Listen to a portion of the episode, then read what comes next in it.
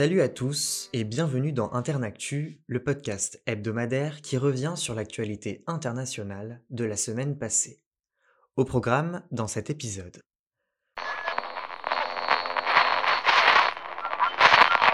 Après Washington en décembre, le président ukrainien Volodymyr Zelensky a renoué avec les voyages à l'étranger. Mercredi, dans la foulée d'une visite surprise à Londres, et d'une rencontre avec le Premier ministre britannique Rishi Sunak, il a gagné Paris pour une réunion avec Emmanuel Macron et Olaf Scholz, le chancelier allemand. Avec le chef d'État français, il s'est rendu à Bruxelles jeudi pour participer à un sommet de l'Union européenne aux côtés des 27. Il a d'abord pris la parole au Parlement européen avant d'appeler les leaders européens à aller plus vite que la Russie pour la livraison d'armes. La présidente du Parlement européen, Roberta Metsola, s'est dite favorable à l'accélération de la fourniture d'équipements militaires à l'Ukraine. Je cite L'Ukraine, c'est l'Europe, l'avenir de votre nation est à l'intérieur de l'Union européenne. Face aux 27 chefs d'État et de gouvernement, Volodymyr Zelensky a déclaré, je cite, nous avons besoin d'artillerie, de munitions, de chars modernes, de missiles à longue portée, d'avions de chasse modernes. Merci de nous offrir le soutien militaire que vous nous offrez, merci d'en faire davantage. La question de la livraison d'avions de combat à l'Ukraine se fait de plus en plus pressante alors que le premier anniversaire de l'invasion russe approche. Une proposition que Rishi Sunak a dit ne pas exclure mercredi, tout en reconnaissant, je cite, des potentiels risques d'escalade. Lundi, en pleine nuit, à 4h17, un violent séisme d'une magnitude de 7,8 sur l'échelle de Richter a frappé la Turquie et la Syrie. Le tremblement de terre, ressenti jusqu'au Liban, à Chypre et dans le nord de l'Irak, a eu pour épicentre la région turque de Karaman-Maras, particulièrement difficile d'accès. Dans la journée de lundi, pas moins de 185 répliques ont été enregistrées. Jeudi, le bilan s'établissait à plus de 20 000 morts, alors que les secouristes s'activaient pour tenter de secourir des victimes enfouies sous les décombres. Le froid aigu actuel a compliqué les recherches, pourtant primordiales à poursuivre. Après une telle catastrophe, les 72 premières heures sont cruciales. Plus de 90% des rescapés sont secourus sur ce laps de temps. Mardi, l'aide internationale a commencé à se déployer, notamment avec les premières équipes de secouristes. Le président américain Joe Biden a promis à son homologue Recep Tayyip Erdogan, je cite, toute l'aide nécessaire, quelle qu'elle soit. D'après le président turc, 95 pays ont proposé leur aide. Côté syrien, la situation est plus complexe, le pays étant en guerre depuis 2011. La Syrie n'a pu compter que sur son allié russe, présent sur place, Moscou soutenant le dictateur Bachar al-Assad, massivement ostracisé par la communauté internationale.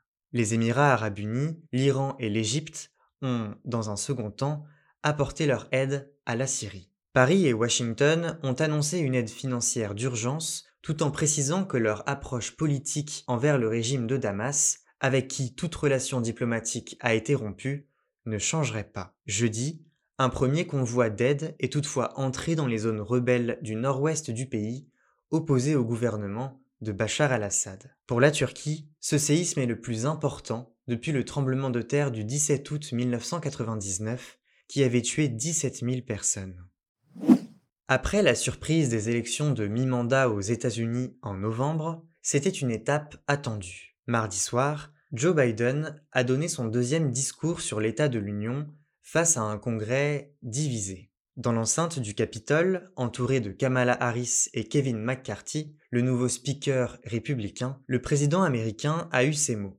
Je cite. Vous savez, on nous dit souvent que les démocrates et les républicains ne peuvent pas travailler ensemble. Mais ces deux dernières années, nous avons prouvé aux cyniques et aux rabat qu'ils ont tort. Saluant notamment l'adoption de la loi sur les infrastructures, selon lui le plus gros investissement depuis le système d'autoroute du président Eisenhower, Joe Biden a remercié ses amis républicains qui ont voté pour la loi. S'il a tenté d'appeler à l'unité, le chef d'État fait face à de nombreux défis. Il doit négocier avec l'opposition républicaine pour relever le plafond de la dette américaine d'ici juin afin d'éviter une crise financière qui pourrait s'étendre au reste du monde. Les républicains exigent des coupes budgétaires en échange de leur voix, mais la Maison-Blanche refuse catégoriquement. Joe Biden a profité de son discours pour louer sa politique de relance. Il a évoqué la bonne santé de l'économie américaine, un taux de chômage de 3,4% au plus bas depuis 50 ans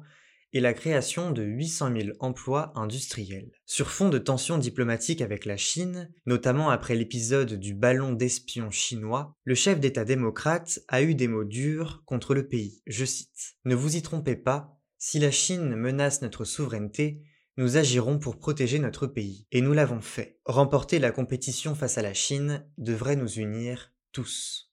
Plus que jamais, Joe Biden se pense comme le président qui peut réconcilier l'Amérique et guérir l'âme de la nation, des enjeux déjà opérants lors de la campagne électorale de 2020. Le président devrait annoncer dans les prochaines semaines sa volonté de se présenter pour un second mandat.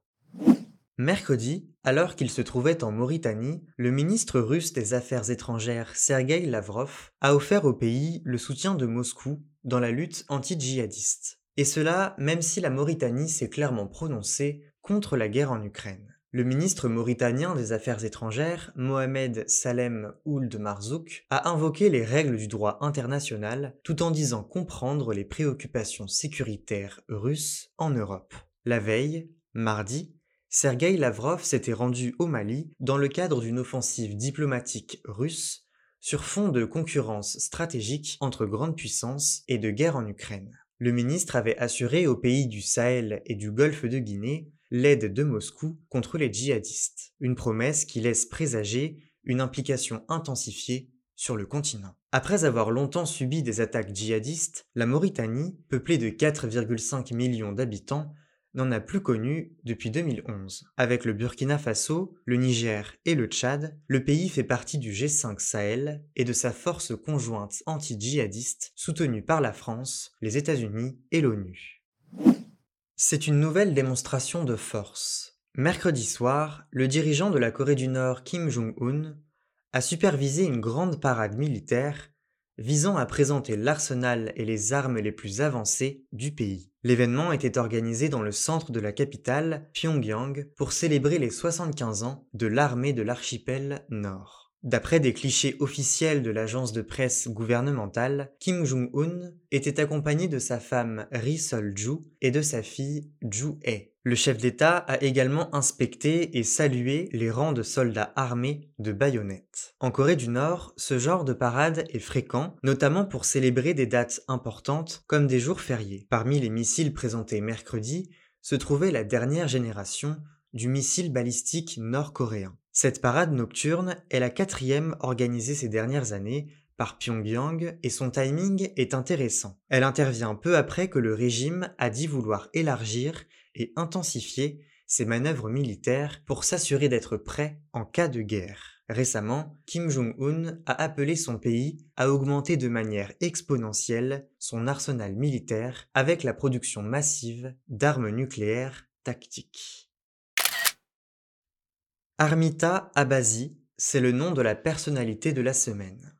Cette jeune iranienne de 21 ans, qui était accusée d'être leader des manifestations, a été libérée mardi après avoir passé plus de 100 jours dans une prison en Iran. Enfin, mon Armita est libérée, a déclaré son père sur Instagram. Je cite Du fond de mon cœur, je souhaite ce bonheur à toutes les familles dont les proches sont emprisonnés, en espérant la liberté de tous les manifestants. Depuis la mort de Massa Amini, le 16 septembre dernier, Armita Abazi est devenue l'un des nombreux visages de la répression sanglante du régime iranien. Début janvier, elle avait entamé une grève de la faim, un geste suivi par 14 co-détenus pour protester contre ces conditions de détention. Malgré plusieurs jours de mobilisation sur les réseaux sociaux, notamment via le hashtag Femmes, Vie, Liberté, elles ont toutes renoncé à cette grève de la faim face aux menaces des responsables de la prison. Ces détenues ont probablement toutes été victimes d'agressions sexuelles. Seuls les sévices subis par Armita Abazi ont pu être détaillés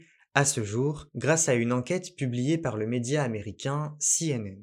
Interpellée un mois après le décès de Massa Amini, Armita Abazi a été accusée par le gouvernement iranien de diriger les émeutes alors que dix cocktails Molotov auraient été retrouvés à son domicile.